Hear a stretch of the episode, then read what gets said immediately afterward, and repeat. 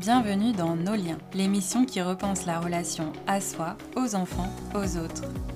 Je m'appelle Pauline de Mortin et ici, j'échange avec mes invités sur leur histoire, leurs relations et leur création pour répondre à cette question. À chaque étape de la vie, comment améliorer nos interactions sociales? Tout d'abord, merci Laure d'avoir accepté mon invitation. Plaisir. Du coup, Laure, tu as été auxiliaire puéricultrice pendant 21 ans. Tu as notamment travaillé en crèche, puis en maternité. Oui. Et pour démarrer cet épisode, je t'invite à revenir sur ton expérience en maternité où tu travaillais de nuit aux urgences obstétricales et en salle d'accouchement. C'était quoi ton rôle euh, dans ce service auprès des bébés et auprès des parents?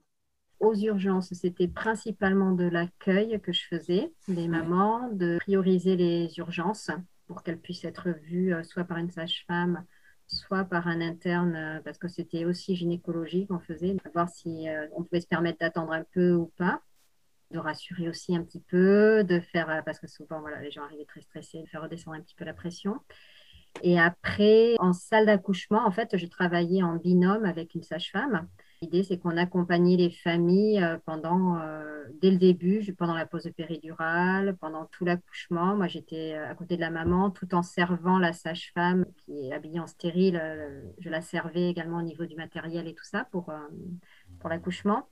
Et de rassurer les parents aussi pendant toute la durée, puis de les aider à accueillir ce bébé, faire les premiers soins avec ce bébé quand il arrivait. Euh, ça pouvait être euh, voilà, une petite toilette, euh, donner la première vitamine. C'était les premières mises au sein aussi, quand il y avait des mises au sein. Ou alors le premier biberon, m'assurer que tout se passe bien, surveiller au niveau de la température, que son état reste correct pendant les deux heures de surveillance, voir comment il s'acclimatait à la vie extra-utérine. Hmm. Voilà, comment il se faisait à cette nouvelle vie, comment il arrivait à bien respirer, tout ça, voilà, surveiller son rythme cardiaque, surveiller sa respiration. Hmm. Du coup, c'était beaucoup de, soins auprès du bébé. Est-ce que tu avais le temps un peu d'être en relation avec les parents? Pas énormément. Pas énormément parce qu'en fait, euh, c'était une maternité de niveau 3. Hmm. Donc une très grosse maternité où on gère euh, tous les cas de grossesse très compliqués euh, de Nouvelle-Aquitaine. Hmm. On se retrouvait avec énormément d'accouchements. On pouvait aller jusqu'à 15 ou 16 accouchements sur une garde de 12 heures et on était peu nombreuses la nuit, on était beaucoup moins nombreuses qu'en journée, avec des accouchements plus nombreux souvent la nuit qu'en journée. Ah ce qui fait qu'on passait peu de temps euh, malheureusement avec les familles, euh, surtout au niveau des... Quand il y avait vraiment besoin de les rassurer, quand il y avait vraiment besoin sur les péridurales, parfois des mamans qui étaient toutes seules, ou sur les accouchements sans péridurale, où la maman a vraiment besoin d'être accompagnée sur la respiration, de pas paniquer, de pouvoir euh, gérer tout ça. Et ça, on pouvait parfois manquer de temps pour la préparer un tout petit peu avant et lui expliquer comment ça allait se passer. Hein. Quand il y avait des grosses urgences aussi, euh, parfois pas trop le temps de dialoguer avec les familles, euh, quand il fallu partir au bloc en, urgence pour une césarienne. Du coup, parfois, on n'avait pas forcément le temps parce qu'on devait parfois se réinstaller sur un autre accouchement, ça s'enchaînait. Et c'est vrai que, voilà, moi, c'était c'est pour ça que j'ai fini par partir aussi, euh, voilà, mm. de ne pas avoir cette sens. On faisait au mieux, mais on ne faisait pas le, le mieux qu'on pouvait faire. Voilà, mm. ce qu'on aurait dû faire réellement euh, par rapport au diplôme qu'on avait passé. Mm. Euh, c'était un petit peu cette frustration à chaque fois d'avoir juste paré au plus urgent, d'avoir essayé de faire tout ce qui était possible de faire, mais de ne pas avoir fait, d'avoir pas avoir pris le temps, surtout sur cette période-là qui est très importante. C'est vraiment, enfin, c'est quand même l'arrivée d'un bébé. C'est hmm. quand même euh, quelque chose de, qui se produira qu'une fois parce que chaque fois c'est unique et que les parents puissent prendre le temps de le vivre sereinement. Euh, finalement, bon, même si on essayait de parer, euh, d'essayer de les accompagner le mieux possible, je pense qu'au quand même ils auraient eu besoin qu'on les accompagne encore plus longtemps. Je sais que maintenant ça a été mis en place. De mes anciennes collègues, les retours que j'ai eus, il y a plus de personnel et elles peuvent suivre vraiment les familles, prendre beaucoup plus de temps comme elles sont plus nombreuses, prendre plus de temps avec les familles. Sur Bordeaux, on a énormément de. La population augmente énormément. On a beaucoup de Parisiens, tout ça, qui descendent, qui viennent s'installer ici maintenant, avec les lignes de train qui relient Bordeaux-Paris très rapidement. Mmh. Donc, euh, du coup, nous, on a une population qui est exponentielle, mais on n'a pas des locaux euh, qui sont aussi. Euh, qui ont suivi. Hmm. Et beaucoup de jeunes couples qui viennent s'installer, donc qui font des enfants, beaucoup de jeunes familles qui ont déjà un enfant, mais qui en font un deuxième. C'est pour ça, nous, ça n'avait pas du tout suivi. Et je sais que là, pour le coup, ils ont, ça faisait un moment qu'on faisait cette demande d'avoir plus de personnel. Ça a été euh, a priori fait depuis les deux ans où je suis partie. Et visiblement, c'est quand même beaucoup, beaucoup mieux. Hmm. Il y a eu moins de bébés, si j'ai bien compris, euh, pendant la pandémie, mais il y a un baby boom là depuis un mois parce que des, des parents font des enfants après la sortie du premier confinement. Oui, alors nous, sur Bordeaux, on en a eu énormément quand même. Ah on a eu tous les bébés confinement, on appelle. D'accord. Euh, voilà, moi depuis euh, l'an dernier, moi c'est euh, depuis le premier confinement, ça n'arrête pas, c'est encore plus, ça, mon activité est encore doublée énormément de jumeaux, énormément du... Non, il y a eu beaucoup, beaucoup de bébés, puis beaucoup de jumeaux aussi, parce qu'a priori, bon, les mamans étaient beaucoup plus reposées, beaucoup plus détendues, donc elles tombaient plus facilement enceintes. L'alimentation était un petit peu différente pendant ce confinement, tout ça, donc euh, voilà, ça a favorisé euh, l'arrivée de beaucoup de jumeaux aussi. D'accord, il y a un lien entre, entre avoir des jumeaux et être relaxé. oui. Oui. Aussi, tout, enfin, pour tomber enceinte, pour déjà pour tomber enceinte, d'être détendu, mm. ça favorise.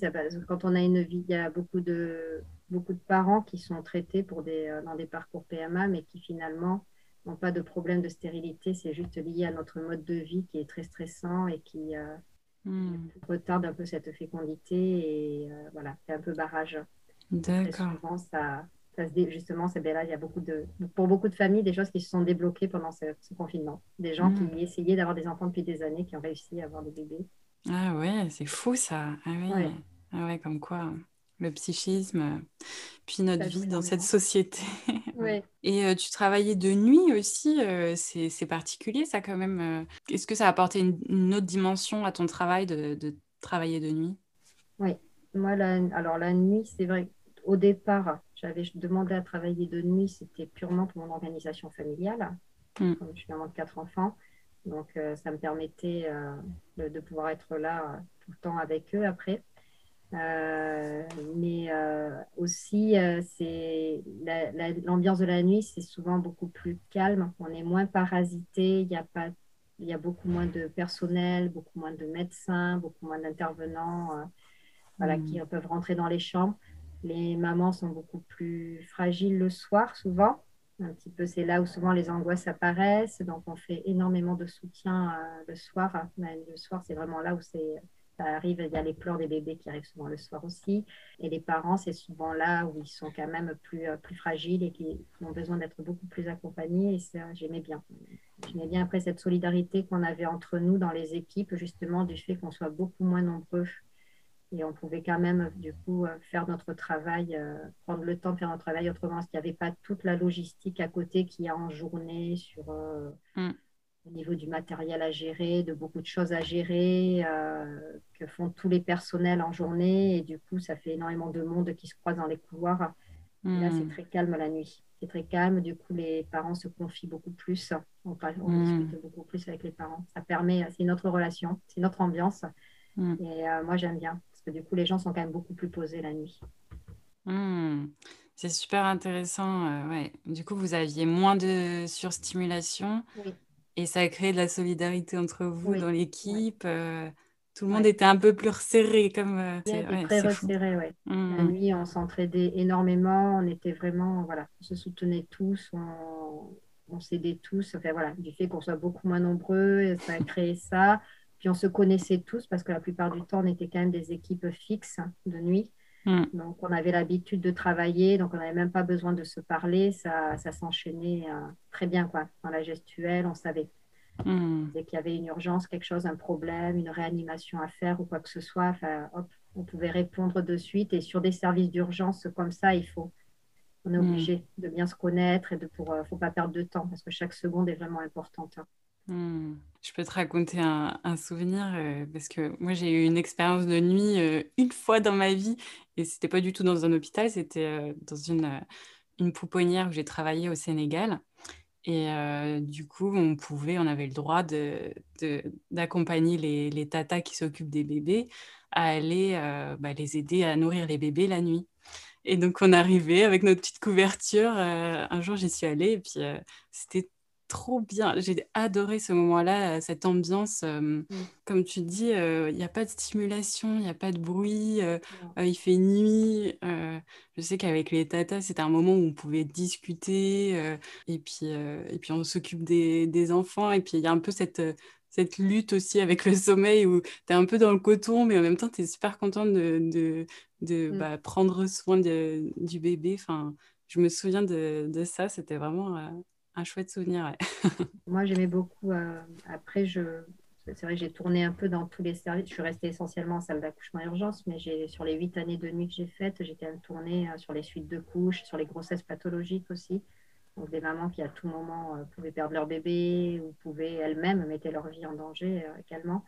Donc mm. c'était vraiment le soir où on pouvait vraiment prendre le temps de discuter euh, de, voilà, avec elle, souvent aller s'asseoir au bord du lit, tenir la main, leur tenir la main un petit peu, le temps qu'elle euh, voilà, qu'elle craque un petit peu, qu'elle s'autorise à craquer après avoir eu de la visite de la famille toute la journée et d'avoir euh, un petit peu fait semblant de bien aller. Hmm. souvent avec nous le soir, elle s'autorisait d'autres choses et il y a d'autres choses qui sortaient aussi. Des papas qui venaient nous voir dans le bureau parfois pour discuter, qui avaient besoin de discuter un petit peu aussi voilà. Donc, euh, hmm. les gens avaient un autre comportement la nuit que la journée. Là, ils pouvaient hmm. s'autoriser d'autres choses. cette ambiance-là fait que j'aimais beaucoup le travail de nuit et que je continue à aimer le travail de nuit. Qu'est-ce qui t'a fait euh, quitter ce travail, du coup? Ben, Justement, le, cette frustration. quand je me suis dit, euh, il me restait 20 ans à faire encore, j'ai fait que la hmm. moitié de mon parcours finalement professionnel.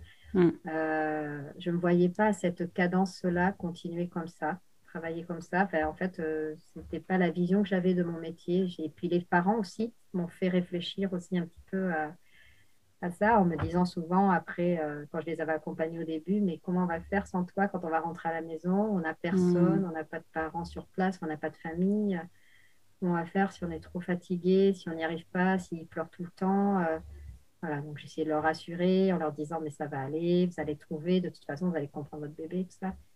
Et puis finalement, je me suis renseignée, puis euh, j'ai découvert que sur Paris, notamment, ça faisait, des, déjà plus de 20 ans qu'il existait les nurses de nuit, hein. donc des auxiliaires de comme moi qui euh, faisaient ça finalement chez les familles, suivaient les parents euh, en postpartum, comme ça, là, une fois sortis de la maternité, les accompagner sur les, sur les trois ou quatre premiers mois, ou sur quelques semaines en fonction des demandes des parents mais pour les aider justement à être moins fatigués et à pouvoir investir ce bébé finalement sans stress. Hein. Prendre le hmm. temps d'investir ce bébé tranquillement, de le découvrir, prendre le temps de le découvrir sans toute la fatigue autour, sans, sans jugement éventuellement qu'on peut recevoir de la famille par, les, par rapport au conflit de génération finalement. Hmm. On n'a pas les mêmes points de vue, où les choses ne se font pas pareil, sans la pression de la société aussi, qui exige aux parents quand même d'être, euh, maintenant on leur demande d'être au top des parents mm. au top et des professionnels au top, d'être sur, tous les, euh, sur tous les tableaux à la fois, d'être très performants sur tous les tableaux à la fois. Et du coup, ils se mettent énormément de pression et prennent beaucoup moins le temps de, de découvrir, d'observer, de regarder leur bébé, et, euh, ce qui est primordial au début sur les premières semaines. Mm. quand on leur permet de se reposer, que nous, on peut observer des petites choses la nuit sur leur bébé un petit peu, on peut les guider doucement, mais on laisse leur place d'être parents et puis eux-mêmes de trouver leur propre solution aussi avec leur bébé. Quand leur bébé pleure, de, voilà, on, les guide un tout petit peu. Là, on leur dit, je pense que ça peut peut-être être ça, comme ça, mais voilà. Puis finalement, souvent, eux ont la solution parce que c'est eux qui connaissent le mieux leur bébé. Donc, mmh. euh, tout ça a fait que, voilà, j'ai plus envie de, moi, de rester à l'hôpital. Euh, j'ai envie de me lancer là-dedans et de vraiment prendre le temps avec les familles et d'être uniquement axée sur, euh, voilà, sur euh, ce que je sais faire sur, voilà, et de leur proposer mon expérience de mes 21 ans de diplôme, de toutes les formations que j'ai pu recevoir et de mon expérience de maman aussi. Hein, parce que voilà, j'ai tout testé finalement avec mes quatre enfants. C'est quatre enfants différents. J'ai voilà, je me suis plantée, j'ai fait autrement avec un autre, j'ai voilà. Et du coup, leur dire, ben, nous aussi, même si on est professionnels, on fait nos erreurs aussi, on, voilà. Et on continue encore, même avec des adolescents, à faire nos propres erreurs aussi avec eux. Et puis, euh, c'est du hmm. rôle de parents et du coup de les déculpabiliser par rapport hmm. à tout ça aussi, qui feront des erreurs, que c'est normal. La perfection n'existe pas. non, surtout avec un bébé. En quittant ton travail, tu es devenu auto-entrepreneur. Et donc, tu as proposé euh, parmi tes services donc d'aller faire des nuits. Moi, je connaissais pas du tout. Hein. Là, tu m'apprends quelque chose. Et euh, c'est en fait, ça se passe comment euh, Tu vas chez les chez les parents et ils dorment où? Enfin, toi, tu dors où? Enfin, ça se passe comment? J'ai du mal à imaginer. Ben, ça dépend après des configurations des, des maisons ou des appartements. L'idée, c'est que moi, je prenne en charge complètement le bébé. Alors, sauf s'il y a mhm. allaitement, à ce moment-là, j'amène le bébé à la maman dans sa chambre à elle pour qu'elle le mette au sein et ensuite je le récupère, je le rendors, euh, voilà. Ou alors elle a tiré son lait, je peux donner euh, de son lait à elle au biberon et elle s'accorde une nuit entière de repos euh, pour dormir. Donc les mhm. parents dorment, restent dans leur chambre, eux ils dorment complètement. Et moi, je me mets soit dans une autre chambre avec le bébé, soit ça peut être dans le salon. Euh, l'idée, c'est que je sois le plus éloigné de leur pièce quand même pour qu'ils puissent vraiment se reposer euh, sereinement. Que si j'ai un bébé qui a mal au ventre, qui pleure un peu dans la nuit ou euh, voilà, qui râle un petit peu quand je lui change la couche, de façon à ce que les parents ne l'entendent pas trop. Hein, parce que même si je sais que la maman attend loin et après, voilà, ils peuvent mm. venir me voir la nuit s'il y a vraiment besoin. Parce qu'il y a des mamans, parfois, c'est un petit peu difficile cette étape-là de laisser son bébé.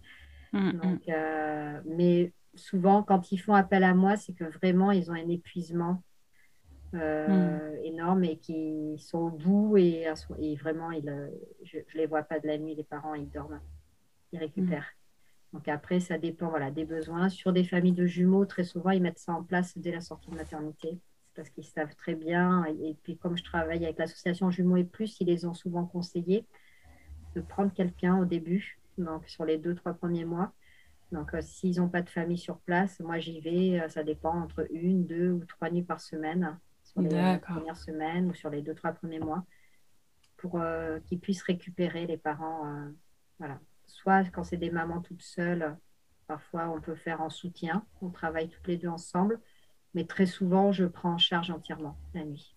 Mhm. Et là, j'ai fait il n'y a pas longtemps sur des triplés aussi, là, qui sortaient euh, de néonatologie, là. Voilà, permis à la maman de souffler euh, une nuit par semaine parce que c'était quand même, même si elle avait ses parents avec elle, ça leur demandait énormément. C'est des tétés toutes les 3 heures, 3-4 heures, là, jour et nuit. Donc, c'est. Euh, voilà. Et toi, tu t'en es sorti avec des triplés la nuit? Parce que du coup, euh, euh, les, familles de multiples, maintenant, c'est bon. Je suis au point. c'est devenu ma spécialité, sans le vouloir. C'était ma hantise au début quand je me suis lancée. Je me suis dit, j'espère que je n'aurai pas de famille de jumeaux, tout ça. Ah, oui. On va faire quasiment que ça. Donc, euh, voilà. Donc mm. maintenant, j'ai un gros réseau dans les familles de jumeaux. Ils, voilà, ils font appel à moi, puis entre eux, ils se passent le nom. Euh, tu fasses appel à Laure après l'accouchement, là, pour que tu puisses ne pas être trop fatigué, parce qu'effectivement, c'est euh, au début, les parents sont plutôt en forme sur le premier mois, dans le deuxième mois.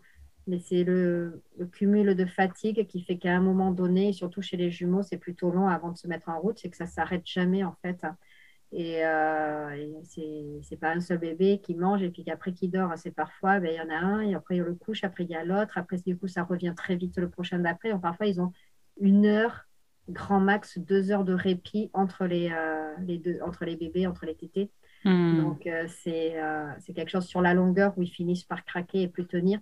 Hmm. Plutôt que d'arriver sur une situation où la maman va tomber en dépression parce qu'elle aura accumulé trop de fatigue, elle aura voulu tout, tout gérer Hmm. pour mieux anticiper et qui, euh, voilà, cette fatigue ne s'installe pas et qu'il y ait un bon relationnel aussi, un bon attachement qui se crée en journée parce que l'attachement se crée la journée hmm. euh, avec le bébé. Donc la nuit, c'est pas très, euh, c'est pas très grave si c'est une autre personne qui, qui s'occupe de lui. La journée, ce qui est très important, c'est que voilà, ce soit la maman qui s'en occupe et qui gère un maximum la journée. Donc, il vaut mieux qu'elle soit en forme pour bien gérer sur la journée et puis nous, on prend le relais la nuit. Parce que souvent, le papa, ben, même si maintenant il y a ils ont allongé le congé de paternité, qui est très bien. Malgré tout, les papas repartent quand même beaucoup trop tôt au travail pour euh, tenir les mamans. Et même mm. pour eux, c'est compliqué. Donc même eux, les papas, souvent, eux font appel à nous, à moi, parce que c'est ils, ont souvent, ils se disent souvent, finalement, devoir aider ma femme, parce qu'ils veulent quand même continuer à aider leur femme hein, la nuit. Mais sauf qu'après le lendemain, ils ont leur journée de travail en plus à faire. Donc, c'est euh, finalement, ils se retrouvent avec deux parents qui sont épuisés. Il n'y en mm. a plus un seul qui peut aider l'autre finalement. Mmh, mmh, mmh. C'est vrai qu'un village à deux, euh, c'est compliqué. le village pour élever les enfants à deux, c'est vrai que ça ne doit pas être facile. Tu fais aussi des ateliers pour euh, permettre aux parents de reconnaître les pleurs de leur bébé. Oui. Ça s'appelle Dunstan Baby Language. oui. Est-ce que tu peux nous expliquer un petit peu ce que c'est? J'ai découvert ça. Euh, j'avais beaucoup de familles qui me disaient tout le temps Je comprends pas pourquoi ils pleurent, je comprends pas. Et puis euh, souvent, euh, je cherchais pour un peu leur expliquer, à part ce que moi j'avais reçu en formation à l'hôpital et de par ma formation d'auxiliaire. bébé stortille, c'est bébé le poing dans la bouche, c'est la faim, bébé stortille, il a mal au ventre. Bon, Hmm. Toutes ces petites choses-là, voilà. Mais à côté de ça, ça n'allait pas plus loin et du coup, je ne pouvais pas leur donner plus d'explications aux parents. Et c'est une question qui revenait très souvent. Donc j'ai fait des recherches et je suis tombée là-dessus. J'ai découvert ça. Je ne connaissais pas. C'est vrai hmm. qu'en France, c'est très peu répandu, alors que ça existe depuis plus de 20 ans quand même. Hmm. et je me suis inscrite à la formation que j'ai faite en octobre et euh, pour devenir instructrice. Et de par cette formation, en fait, ça, ça me permet de pouvoir euh, initier les parents à la naissance, en fait, comme il y a déjà trois pleurs qu'on reconnaît euh, de suite à la naissance, sur le sommeil, sur la faim et sur, les, sur le rot. Voilà. Mmh. Et après, au bout de quelques semaines plus tard, il y a, le, arrive les coliques et l'inconfort. Il y a cinq sons qui ont été reconnus scientifiquement. Et du coup, euh, quand j'ai fait cette formation, j'ai fait Ah, mais oui, c'est vrai qu'on entend ça. C'est vrai qu'en fait, ils communiquent avec nous et qu'ils disent des choses, alors que pour moi, c'était un pleur. Ça voulait, voilà, c'était un pleur. Et, euh, et, du coup, ça permet euh, de rassurer énormément les parents de pouvoir comprendre leur bébé ça les valorise énormément dans leurs compétences parentales. Ils ne se sentent pas euh, complètement démunis à dire je suis nul, je ne comprends pas, toi tu sais ce qu'il a, mon bébé. Du coup, ça les met à leur place de parents. Ça investit aussi parce que moi, ce que j'aime bien, c'est faire former le, papa. Faut je veux que le papa soit présent à la formation. Mmh. Comme ça, comme la maman est beaucoup plus dans le côté émotionnel, nous, c'est vrai qu'on vit les choses un peu avec nos tripes. Finalement, quand bébé pleure, ça répercute, ça résonne en nous et on intervient de suite. Le papa, lui, ça va pas forcément résonner en lui, mais du coup, de pouvoir comprendre son bébé, c'est un premier attachement qui se crée aussi parce qu'ils se sont investis. Il arrive et il peut communiquer avec son bébé finalement et aussi euh, savoir euh, pourquoi son bébé pleure et pouvoir apporter une réponse plutôt que ce soit toujours la maman qui apporte une réponse finalement.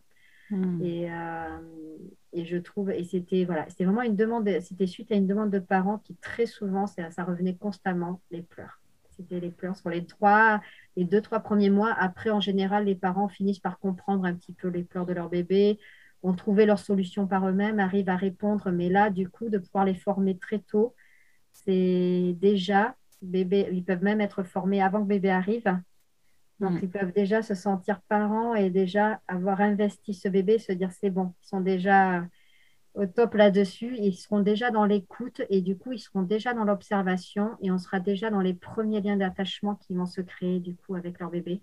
Mm. Parce que voilà, parce qu'ils prendront le temps d'observer leur bébé justement et de ne mm. pas juste s'en occuper euh, comme ça. Et c'est euh, les pleurs de bébé, c'est vraiment c'est un réflexe en fait euh, archaïque. Il répond à, en fait une information que son corps envoie. Par exemple, quand il a faim, le bébé, souvent, il va se mettre à hypersaliver, il va recevoir cette information qui va arriver au cerveau. Le cerveau va le mettre à saliver beaucoup plus en hypersalivation. La déglutition, la succion déglutition va se mettre en place, justement, comme il est en position allongée pour euh, avaler cet excès de salive. Et ça, ce sont des signes déjà, les premiers signes en fait de la faim qui arrive, mais ça, c'est purement un réflexe en fait, hein, une réponse de son corps par rapport à son estomac, le message qu'il a reçu. Et après va venir le point qui a commencé à manger, il va chercher, voilà. Et après arrive le pleur, le son, en même temps qu'il va déglutir, en fait, la, langue en remontant vers le palais va provoquer un son et ce son, souvent, voilà, le nez qu'on entend souvent quand il a faim, c'est voilà, et c'est uniquement des réflexes. Donc c'est pour ça, il faut que les parents observent parce que c'est, il n'y a pas que le son, c'est le son accompagné du mouvement corporel. Hmm. Voilà. Donc observer avec les yeux et écouter avec les, oreilles. Voilà, ouais. Euh, c'est, l'ensemble qui fait qu'on a, euh, on a la réponse en fait, on sait ce que bébé veut nous dire. Hmm. Ouais, moi je trouve ça vraiment passionnant le fait que effectivement le bébé euh, va communiquer quelque chose. Donc là c'est réflexe au tout départ. Et, et les parents peuvent répondre de manière juste à ce, à ce besoin. Et c'est vrai que c'est là que ça, ça renforce euh, l'attachement parce que l'enfant se, se, sent compris. Et, euh, et, les parents se sentent euh, parents dans leur rôle de parents, de réussir à, à, comprendre leur bébé. Et ouais, c'est vraiment génial. J'ai rencontré une pédiatre qui a l'air très ouverte là-dessus, qui souhaiterait vraiment qu'on le mette en place plus, surtout sur les nouveaux parents. Donc on verra parce qu'on va développer des ateliers entre tous les conseils, euh, une fois sortis de maternité, qui reçoivent, euh, mettre en place ça, les pleurs de bébé. C'est quelque chose en plus qui joue dans la prévention. Du, du, coup, si les parents sont valorisés, sont attachés à leur bébé, il y a moins de risques de bébés secoués aussi. Mm. Il arrive souvent quand le papa, les parents, enfin, c'est très souvent le papa qui secoue le bébé, mais bon, les, mamans aussi, hein, euh, mais parce qu'ils se sentent démunis, mm. justement, face à ce bébé qui n'arrive pas à consoler, pas à calmer et de pouvoir apporter la bonne réponse, savoir pourquoi bébé pleure, même si parfois on ne peut pas décoder tous les pleurs et on ne peut pas forcément calmer forcément son bébé à chaque fois. Donc on mmh. essaye de leur expliquer, voilà, c'est parfois c'est changer de position, c'est trouver autre chose. Donc on les aide, on les aide à finalement eux-mêmes trouver des solutions pour apaiser leur bébé.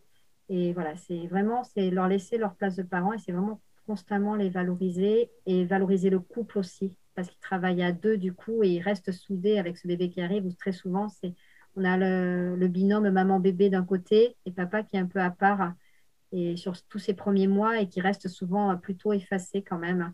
Et là, papa va se retrouver autant investi que maman, quoi, du coup, parce qu'il peut lui-même apporter la réponse à son bébé. Et très souvent, les papas arrivent, comme ils sont moins dans l'émotionnel, comme ça, arrivent plus souvent à apaiser bébé que, hmm. la maman.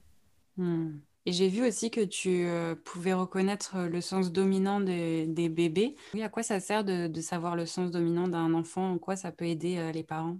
Alors, ça peut les aider euh, surtout alors, au niveau des décorations de chambre, au niveau du développement de leur enfant. Souvent, quand les parents se retrouvent avec un enfant qui va être plutôt moteur, donc celui, un, un bébé après qui va être beaucoup dans le sens du toucher, par exemple, et de comprendre que leur enfant communique avec le monde extérieur par le toucher. C'est pas qu'il veut faire euh, une bêtise et tout ça, comme dans, partout dans les magasins, on va lui interdire de toucher. Sauf que lui, c'est ça, il peut pas être dans le visuel, il a besoin de toucher pour découvrir les choses. Et du hmm. coup, euh, ça va être euh, aux parents, on peut leur proposer, par exemple, sur un enfant qui est beaucoup dans le toucher, des, des, objets de différentes matières et tout ça au fur et à mesure de son développement, quand ils sont bébés, au niveau des jeux, quels jeux pouvoir proposer, dans l'alimentation sur un enfant qui va être très visuel, lui, ça va être plus le visuel, euh, son sens dominant, qui va beaucoup plus primer, ça va être l'aspect de l'assiette, la présentation dans l'assiette, par exemple, quand ils vont être sur la mm. diversification. Alors qu'un enfant qui est dans le toucher, il va lui falloir des choses faciles à attraper avec ses doigts, il ne passera pas par la cuillère. Il aura besoin de découvrir avec ses doigts la nourriture, donc des choses faciles à attraper, tout ça. Euh, ça va être un enfant, euh, sur ceux qui sont beaucoup dans le toucher, c'est des enfants qui ont beaucoup de mal à rester à table. Il faut que les, les parents arrivent à accepter que ce sont des enfants qui ont du mal à rester assis. Ce n'est pas qu'ils veulent euh, mal faire, c'est que c'est leur sens, c'est comme ça. Comme eux, parents, quand on fait sur le sens dominant, on fait aussi sur celui des parents pour comprendre pourquoi des choses chez notre enfant peuvent nous agacer mais hmm. qui peuvent chez l'enfant aussi, euh, lui, l'agacer, ce qu'on a à nous, hein, parce que quelqu'un qui, un enfant qui est beaucoup dans le toucher est un enfant qui a besoin de bazar un petit peu. Donc, pouvoir lui autoriser, par exemple, dans une pièce, une pièce de la maison où il a le droit de mettre le bazar. Hmm. Voilà, parce que ça fait partie, lui, de son bien-être au niveau du psychisme. Il se construit comme ça. Donc, quelqu'un qui est dans le visuel va avoir besoin d'une maison très ordonnée, par exemple. Donc, euh, hmm. une maman ou un papa qui est beaucoup dans le visuel, voilà. Et après, il y a ceux qui sont dans l'odorat, l'ouïe, euh, c'est encore autre chose, c'est des perceptions différentes. Enfin, voilà. Un enfant visuel, il faut surtout pas mettre de stimuli visuels dans la chambre, pas de mobile au-dessus du lit, pas de couleurs mmh. vives qui mmh. vont le stimuler et le, perturber au niveau du sommeil, justement. Euh, c'est plein de petites choses, des petits conseils qui peuvent être en plus, euh, apportés en plus aux parents, mmh. de mieux connaître leur enfant encore aussi. Oui, oui, oui. Et c'est des sens finalement qui nous aident à interagir avec les autres. Donc, voilà, oui c'est vrai que dans la relation, c'est important. Pourquoi parfois même dans le couple, il peut y avoir des, différents, euh, parce que justement, il y a des choses qui vont énerver chez l'autre et tout, mais parce qu'on fonctionne différemment par rapport à notre sens qui est le plus développé. Et comment votre bébé aussi va se développer, va interagir avec le monde. Et quand j'ai lu le livre de Christian Dunstan, je me suis dit, mais en fait, c'est complètement ça. J'ai, sur le toucher, ma fille, ma dernière, qui est euh, mm. sur le toucher, elle et on ne comprenait pas pourquoi dans la rue, elle pouvait se précipiter depuis toute petite sur des gens et aller leur faire des câlins. Hmm. Mais même des inconnus, n'importe qui, tout le temps. Elle avait ce hmm. besoin permanent de faire ça. Pourquoi on n'arrivait pas à la tenir à table? Pourquoi dans les magasins, il fallait qu'elle aille partout, qu'elle touche à tout et tout? Et en fait, hmm. on sait que c'est sa façon d'interagir avec le monde et qu'elle, elle se sent bien comme ça quand on la laisse faire ça. Donc, hmm. euh, voilà. Et elle continue. Maintenant, à 6 ans, elle continue d'aller voir parfois des inconnus et leur faire un câlin comme ça dans la rue. On ne sait pas pourquoi. Cette personne-là, elle va avoir le besoin d'aller faire ça. Et, mais elle interagit comme ça avec les gens hmm. et, avec son monde extérieur. Hmm, ouais, super intéressant. Le livre est très, très intéressant là. Euh, Priscilla là-dessus. Priscilla a écrit deux livres, donc celui sur les pleurs euh, des bébés et puis celui sur sur le sens dominant. à lire absolument, effectivement. Et tu as appelé ton, ton entreprise Tendre Histoire. Oui. Pourquoi Tendre Histoire? Et Parce que quand un bébé arrive, on démarre avec une page blanche. Et c'est toute une nouvelle vie de famille. Il y avait la vie de couple avant, mais qui va s'écrire. Et du coup, l'idée euh, d'écrire avec les parents une histoire là. Allez, on commence à écrire quelque chose et avec ce bébé, euh, la vie de ce bébé commence. Et de faire en sorte que ce soit une belle histoire. Moi, je voyais ça comme ça. Hmm. De leur permettre d'écrire de jolies choses, d'avoir de jolis souvenirs sur ses débuts, euh, pas contrairement à ce qu'on a souvent comme retour des familles. J'étais crevée, c'était pénible. On a l'impression que les premiers mois, c'était beaucoup de négatifs finalement, même si c'était hmm. beaucoup de bonheur, hein, de rendre finalement plus important tout le côté positif que le côté négatif. Hein d'avoir que des bons souvenirs de cette période-là. C'est des livres, des chapitres que chaque fois les parents écrivent avec leur bébé. Mmh, mmh. Et toi, du coup, tu as eu quatre enfants, une petite qui a 6 ans, après un garçon de 14 ans, une fille de 17 ans et un garçon de 20 ans. Ça marche. Et euh, bah, vous, vous avez dû certainement écrire votre propre histoire aussi. Est-ce que tu as eu l'impression d'aller à contre-courant quand, quand, quand, ils étaient euh, bébés? Par rapport au choix de la société Oui. Aux injonctions Moi, c'est souvent ce que je dis aux familles. Je, je suis docteur de périculture. Je dois prôner beaucoup de choses euh, qu'on nous a enseignées sur la sécurité, sur plein de trucs et tout ça. Hmm. Je leur dis, moi, avec mes enfants, j'ai fait tout ce qu'il ne faut pas faire. donc, j'ai, voilà, nous sommes des adeptes du cododo, on a eu envie. Donc, on est allé à l'encontre de tout ce que nos parents pouvaient nous dire aussi. Mettez-les en chambre, laissez-les pleurer, tout ça. Nous, on n'avait pas envie de tout ça, ça ne nous correspondait pas. Euh, j'ai pratiqué beaucoup de portages en écharpe. Je les ai gardés jusqu'à plus de deux ans dans l'écharpe de portage où ils pouvaient faire des siestes euh, sur mon dos, si vous voulez. Euh, voilà, on s'est toujours autorisé de faire ce qu'on avait envie de faire avec nos enfants finalement. Et je pense que c'est, je pense que c'est le mieux pour tout parent d'avoir cette chance de pouvoir s'écouter et de faire ce qu'on a envie de faire. Donc c'est pour ça que moi, je, de par cette expérience et puis de cette chance qu'on malgré tout, on, s'est quand même battu un petit peu contre euh, nos familles, contre nos parents un petit peu, parce que finalement, euh, c'était des conflits un petit peu de génération où non, mais il euh, faut arrêter maintenant. Qu'est-ce qu'ils font dans votre lit encore euh, deux ans? Faut qu'ils aillent dans leur chambre, faut qu'ils dorment, faut que. Ils hmm. partiront tous à un moment donné. Ils sont tous partis avant trois ans. Ils sont tous allés dans leur lit. Ils ont tous fait leur nuit. Euh, je hmm. pense que plus nous, on était convaincus que plus on apportait de la sécurité à un enfant, hein, plus ils avaient envie de, et la curiosité d'aller voir ce qui se passait ailleurs et qu'ils démarraient la vie, ils étaient bien dans leur basket après aussi. Hmm. Avoir des enfants rassurés bien, et, qui pouvaient se permettre d'aller explorer le monde parce qu'ils savaient qu'ils avaient toujours, euh, ils pouvaient toujours nous retrouver et qu'on était là tout le temps pour eux, quoi qu'il arrive. Hmm. Donc, hmm. euh, euh, je crois que c'était la, meilleure chose. Et puis nous, on, on, on a été, voilà, on je pense que parfois on est un peu égoïste aussi parce que bon, quand on fait un bébé, c'est aussi un petit peu un peu pour soi au début, même si après on les laisse partir et grandir, euh, voilà, être, devenir des adultes euh, indépendants. Mais euh, au début, j'avais pleinement envie de profiter de ces premiers mois et, parce que je savais que ça n'allait pas durer longtemps. Hmm. voilà. Moi, j'avais très mal vécu sur le, mon premier où c'était à deux mois et demi. On devait reprendre le travail, il n'y avait pas de congé parental qui existait à l'époque, il y avait un temps de ça. D'accord. Dès l'âge de hmm. deux mois, on faisait l'adaptation en crèche. Donc, hmm. c'était, voilà, on se retrouve avec un tout petit bébé qu'on n'a même pas eu le temps d'investir encore, de vraiment connaître. On le voit une heure par jour, mmh. du travail et tout ça. Et j'avais dit à mon mari, j'ai dit non, c'est, moi, j'avais craqué finalement. J'étais tombée, euh, pas vraiment en dépression, mais je, au bout d'une semaine où j'avais repris le travail, je pleurais le soir. Je dis, mais j'ai pas fait un bébé pour pas le voir. Hein. C'est pas possible. Hmm. Et, euh, hmm. et, du coup, quand j'ai eu ma deuxième, j'ai j'ai dit, j'arrête de travailler. Hmm. Donc, j'ai arrêté pendant trois ans. J'ai eu ma deuxième et mon troisième sur ces trois années-là. Bon, après, je me suis pas finalement, je me suis pas épanouie non plus à la maison. Je ne me suis pas hmm. retrouvée à la maison. Euh, il fallait que j'arrive à trouver l'équilibre entre pouvoir travailler et pouvoir profiter aussi de mes enfants. Et hmm. je suis, euh, du coup, il a fallu que je reparte au travail parce que je ne m'épanouissais pas euh, dans cette relation unique quand même voilà, avec mon bébé. Et, mais voilà, mais j'avoue que je me suis faite beaucoup plaisir avec mes enfants sur ça. On s'est pas pris la tête, on, est, on est allé contre un petit peu. voilà qui se pouvait se dire, ce qu'on pouvait nous dire. Euh, et l'avantage que j'avais, voilà, c'était que mon mari me soutenait là-dedans aussi et que voilà, c'est ça qui marchait bien. Mm. Le cododo, oui, oui, c'est possible, mais il faut que les deux parents soient d'accord. Sinon, mm. euh, à un moment donné, euh, ça devient, le bébé va le sentir et va, ça va être finalement l'intrus dans le lit qui va rester à squatter le lit après. Hein. Mm. Donc voilà, y a, nous c'était ça et c'est vrai que dans mon expérience avec mes quatre enfants, oui, c'est vrai que je m'en sers beaucoup pour les parents parce que je leur dis de s'autoriser de faire ce qu'ils veulent. Si vous ne voulez pas faire trop dodo, faites pas trop dodo. Il faut faire des choses qui nous correspondent finalement avec nos bébés en fonction du modèle éducatif qu'on a envie de donner. Et voilà. Et c'est ce qui marche le mieux finalement après. Ensuite, quel modèle éducatif vous avez voulu euh, transmettre à vos enfants?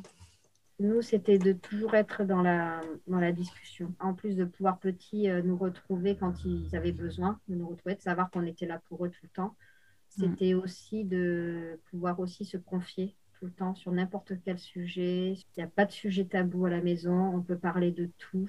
Ils savent qu'ils peuvent venir nous voir quoi qu'il arrive. Ils peuvent euh, nous envoyer, voilà, la journée, parfois, ils peuvent nous envoyer des messages. Et après, quand ils arrivaient à l'âge, sur les euh, drogues, sur tout ça, sur euh, le côté sexuel aussi, après, dans l'adolescence, dans la prévention et tout, on leur a parlé de tout et, ils savent qu'ils peuvent eux aussi en retour nous parler de tout. Les premières fois où ils sortent tout seuls aussi, sur les risques voilà, d'agression qu'il peut y avoir, sur quand même pour leur propre sécurité, d'apprendre à se mettre en sécurité aussi, quand même, de protéger euh, leur corps. Et euh, voilà. Euh, nous, c'était qu'ils aient une, un maximum de liberté de penser finalement et d'être eux-mêmes, hein, de pouvoir être eux-mêmes, de pouvoir s'essayer à différentes activités artistiques, sportives, de pouvoir trouver le bon chemin, de leur laisser le choix dans leurs études. Voilà, même si on peut parfois, quand ils sont complètement perdus, euh, leur suggérer des choses par rapport à leur, euh, justement, à leur tempérament, à leur personnalité. Parce qu'ils sont, mm. leur dire, ben moi, je te vois faire des études, mais moi, je te vois pas du tout faire des études. Tu es plutôt quelqu'un de manuel, tu es plutôt, voilà. Parce qu'on a des mm. quatre enfants complètement différents. Donc, euh, du mm. coup, avec des sensibilités différentes, euh, voilà, des personnalités différentes et qui ne feront pas les mêmes choses. Mm. Et euh, voilà, c'était ne pas les former, surtout essayer de ne pas tomber dans le, formatage et de projeter nos propres envies ou ce que nous, on n'a pas fait dessus, parce que souvent, c'est euh, souvent ce que les parents ont tendance à faire. On projette un peu sur nos enfants, même si je pense qu'on a quand même projeté des petites choses, on a toujours essayé de lutter contre ça. Oui. pour leur laisser un maximum de liberté d'être d'être eux-mêmes. Hum, hum, hum, Je pense que c'est pas facile euh, de, de réussir à, ne pas projeter des choses sur, euh, sur les enfants. Avant, quand j'étais psychomotricienne, euh, parfois je me disais, mais mince, ça, ça m'appartient. Enfin, ma manière de, de, parler à cet enfant, c'est je projetais sur lui des choses qui m'appartenaient, en fait. Et, et, du coup, à chaque fois, j'essayais de me recadrer un peu pour éviter ça. C'est très dur. Hein. C'est très, mm. très dur, surtout euh, pour notre génération à nous, les quarantenaires, qui avons reçu vraiment une éducation très stricte, où l'enfant était à sa place d'enfant, le parent à mm. sa place de parent, et on n'était pas dans ce dialogue-là. On ne parlait, pas de, parlait pas de tout ce qui était euh, sur les relations sexuelles, on ne parlait pas. il y avait plein de choses. Et puis, euh, les parents nous disaient, ben, tu vas faire ça, tu dois faire ça. On était guidés par nos parents tout le temps. Il y en avait hmm. très peu de choix. Finalement, on ne nous laissait pas le choix. C'était mm. eux qui avaient la décision finale. C'était, on était un peu dans la toute puissance des parents, voilà, dans l'autoritarisme un petit peu. Finalement, à l'époque, c'était voilà la place du père très importante. Hmm. Euh, la place de la mère, là, c'était, on était encore dans ce schéma-là. Nous, on a connu ça. On était encore dans le schéma où c'était euh, les fessées. Bon, même si moi, j'ai eu des parents quand même qui étaient plutôt un peu avant-gardistes là-dedans. Donc, euh, j'ai très peu connu ça. Mais voilà, c'est dans la punition. Finalement, on était là-dedans, nous. Et hmm. ne pas hmm. reproduire ce schéma qui nous a construit pour nos enfants, c'est très dur. C'est une lutte permanente. Quand euh, les enfants peuvent, ont des périodes où ils peuvent nous tester, euh, c'est une lutte permanente pour pas tomber dans la facilité là-dedans. de toute façon, c'est moi qui décide, tu n'as rien à dire. Hein. C'est hmm. très dur. Même si parfois, il faut quand même trancher un petit peu. Mais c'est trouver l'équilibre par rapport à ce qu'on a reçu et à ce qui se fait aujourd'hui, de l'éducation positive et tout ça. Nous, c'est, on est vraiment sur deux opposés, deux schémas opposés. Hein. Et trouver le juste milieu est très compliqué pour nous. C'est ça qui a été le plus dur pour nous. Mmh. Toi, où est-ce que tu es allé chercher euh, tes ressources en tant que, en tant que parent? Euh, J'ai pas. Alors, je crois j'ai vécu les choses vraiment avec mes tripes, avec mon, mon, ressenti. Ça a été vraiment avec mon ressenti où, mes enfants, c'était voilà, c'était euh, tout pour moi, c'était la priorité, c'était voilà, il n'y avait que et avec, pour mon mari aussi, euh, tous les deux, été que c'est voilà, on a passé 20 ans, on s'est jamais fait un week-end ni une sortie euh, à deux depuis 20 ans, mais parce qu'on voulait, euh, on l'a pas mal vécu parce que finalement, on avait envie de tout donner à nos enfants et de leur apporter un maximum de chances de démarrer dans la vie. Et on s'est dit après, on aura le temps d'avoir notre vie de couple après nous à côté, puis de voir nos enfants épanouis finalement et de vivre les choses tous ensemble parce qu'on est un peu des baroudeurs aussi, on aime bien voyager à l'étranger tous les six et de partager, de leur faire découvrir le monde, de leur faire voir euh, d'autres cultures, d'autres façons de faire dans le monde aussi. Euh, je trouve que voilà, on voulait leur apporter un maximum de richesse et de et d'ouverture d'esprit. Hein. Hmm. C'était euh, le plus essentiel, le plus important pour nous, c'était d'avoir cette dynamique finalement, le soutien de mon mari constamment et moi qui le soutenais aussi pour, pour que les choses s'accordent finalement dans l'éducation des enfants. Hmm. C'est vrai que tu as appelé euh, ton entreprise Tendre Histoire et l'histoire, euh, donc c'est démarrer une page blanche, mais c'est aussi euh, finalement vivre des aventures, mais aussi des difficultés, des obstacles, faire des erreurs, vivre les moments de vie, tout ce qui arrive dans une vie, quoi. donc c'est pas forcément. C'est pas un conte de fées, c'est voilà. Pour ça, c'était vraiment tendre histoires. C'était surtout sur le, moi, c'était vraiment sur le démarrage. C'est je me suis dit, je voulais que les parents puissent connaître ce que moi j'ai connu, euh, cette sérénité que j'ai connue avec mes bébés, même s'il y avait la fatigue. Parfois, je revois des photos, je me dis, mon Dieu, les cernes que j'avais et tout. Alors que pourtant, je garde que des bons souvenirs. Mais alors que ma dernière était au sein toutes les heures pendant un an, elle a fait ça jour et nuit. Hein. Euh, mais c'était, voilà, parce que c'était un bébé finalement, je pense qu'il avait un gros reflux, qui restait sa position favorite, c'était que contre moi, c'est ce qui l'a soulagé tout le temps. Hmm. Mais voilà, mais j'ai fait les choses tellement instinctivement, je me suis laissée porter, guidée par mes enfants, que j'ai tout vécu euh, bien avec eux. Et finalement, pour moi, après, c'était presque le plus, la période la plus dure c'est pas l'état de bébé finalement, qui maintenant, je trouve que pour beaucoup de parents, c'est la période la plus compliquée, cet état de bébé. Donc c'est pour ça, je voudrais vraiment qu'ils profitent pleinement de ces premiers mois, les parents. Moi, je hmm. trouvais que c'était plus après, quand on doit commencer à mettre des limites, à mettre des règles, commencer à, voilà, où l'éducation commence à vraiment arriver. Et c'est là hmm. pour moi, c'est ça qui m'a demandé plus d'efforts parce que je suis pas quelqu'un qui dit non. J'ai beaucoup de mal avec le non. c'est voilà. Donc, c'était à trouver l'équilibre, comment amener ce nom finalement ben, en discutant. Et euh, voilà, Paris lui tranche plus. Donc, finalement, c'était s'équilibrer tous les deux euh, sur lui qui est beaucoup plus strict, moi beaucoup plus, euh, beaucoup plus cool finalement, et trouver cet équilibre. Et les enfants, ben, finalement, s'y retrouvent très bien face. Hmm. voilà, ils savent comment on fonctionne chacun. Et c'est pour ça que même malgré toutes les difficultés que les parents vont rencontrer, parce qu'ils vont rencontrer des difficultés, parce que c'est la hmm. vie, c'est comme ça ce soit quand même la plus belle des histoires parce que malgré tout, je trouve que ben, des enfants, c'est la plus belle chose qui puisse nous arriver et c'est la plus belle chose qu'on puisse faire et les voir heureux, les voir épanouis après, les voir devenir adultes euh, comme ça. voilà, les voir partir après de la maison, je trouve que c'est et bien dans leur peau. C'est tout ce qu'on peut, tout ce qu'on peut souhaiter, leur souhaiter à nos enfants. Donc, mm. voilà. Et euh, justement, votre aîné qui va bientôt partir euh, peut-être en voyage avec la pandémie, on sait pas. Oui, lui, il veut partir à l'étranger, il veut aller euh, s'installer, découvrir la Thaïlande, il veut aller travailler là-bas, s'installer là-bas. Donc, c'est un pays qu'on n'a pas fait encore. L'Asie, on, a, été très peu en Asie, hein, on ne connaît pas trop. et, et c'est vraiment qu'il va, être, il va avoir un gros choc culturel, hein, parce qu'on a quand même fait beaucoup de pays qui finalement nous nous ressemblent quand même, même s'il y a des, petits chocs culturels, mais pas des gros, ils n'ont pas eu de choc culturel à ce point-là. Quoi. Donc là, il va vraiment être Mais, euh, mais c'est son envie depuis toujours, c'est de prendre son sac à dos, sa tente et puis d'aller découvrir. Et je trouve que c'est la meilleure chose qu'il puisse faire, hein, même s'il pourrait être destiné à faire de grandes études s'il voulait, parce que c'est un enfant qui est, euh, qui est HPI, qui est au euh, potentiel mhm. intellectuel. Et, mais je trouve que finalement, la plus belle des richesses, la plus belle expérience qu'il aura, ce sera ça. Et si lui qui veut travailler dans le journalisme, je pense que rien de mieux que de voyager pour pouvoir après écrire des choses. Parce qu'il écrit des livres déjà, et ça fait depuis plusieurs années qu'il écrit. On le laisse, on sait qu'il s'épanouira là-dedans. Donc nous, on fait tout pour le soutenir et rendre réalisable son projet. Hein. Donc on l'aide euh, là-dedans aussi. Mmh, pour l'accompagner. en tant que parent, on voudrait qu'il ait d'abord un diplôme, qu'il ait Voilà, on souhaiterait ça d'abord, mais finalement, on se dit que à tout moment, il peut faire une formation, il peut faire des choses et la vie maintenant peut permettre plein d'opportunités. Mais on n'est plus dans des schémas où on fait un métier euh, de suite qu'on fait pendant 40 ans.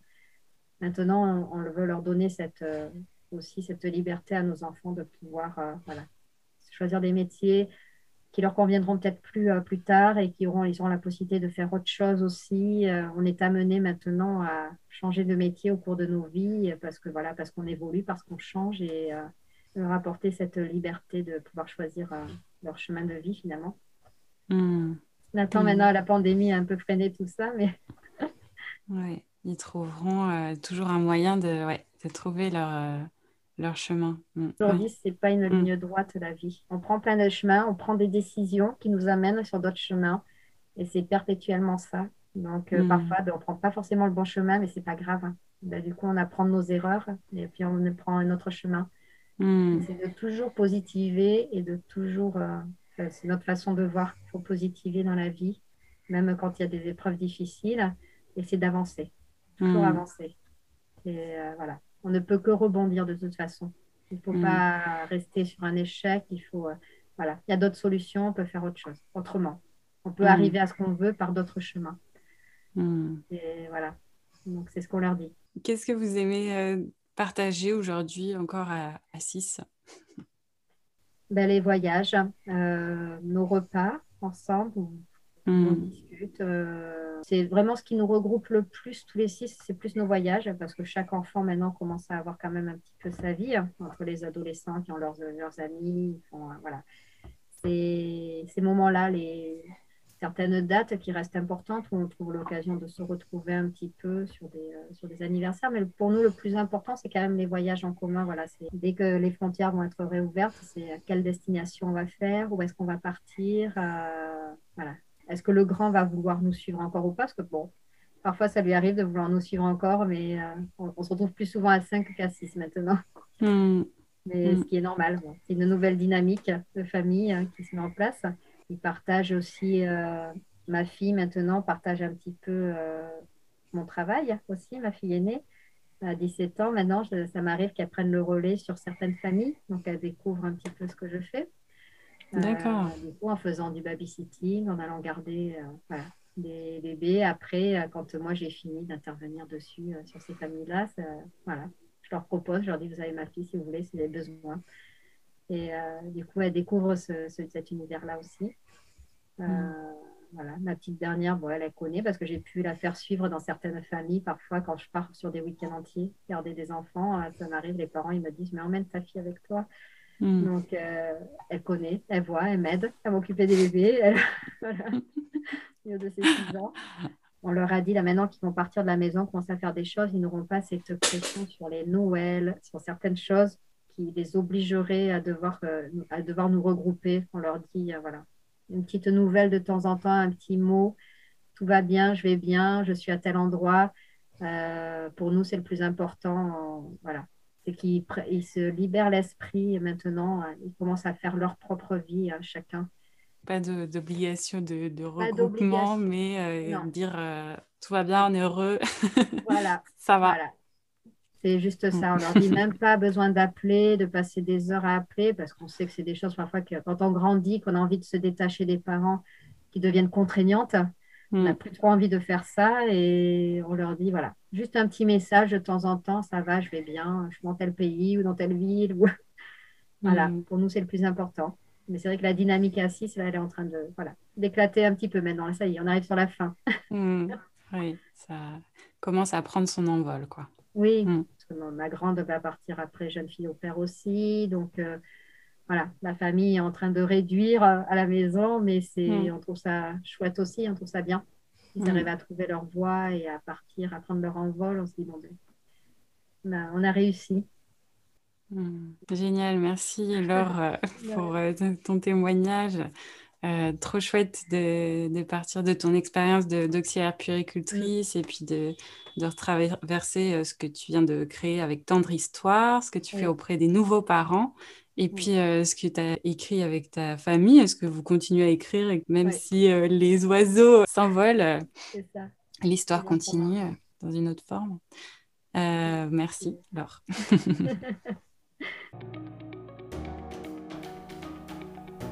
Merci d'avoir écouté cet épisode.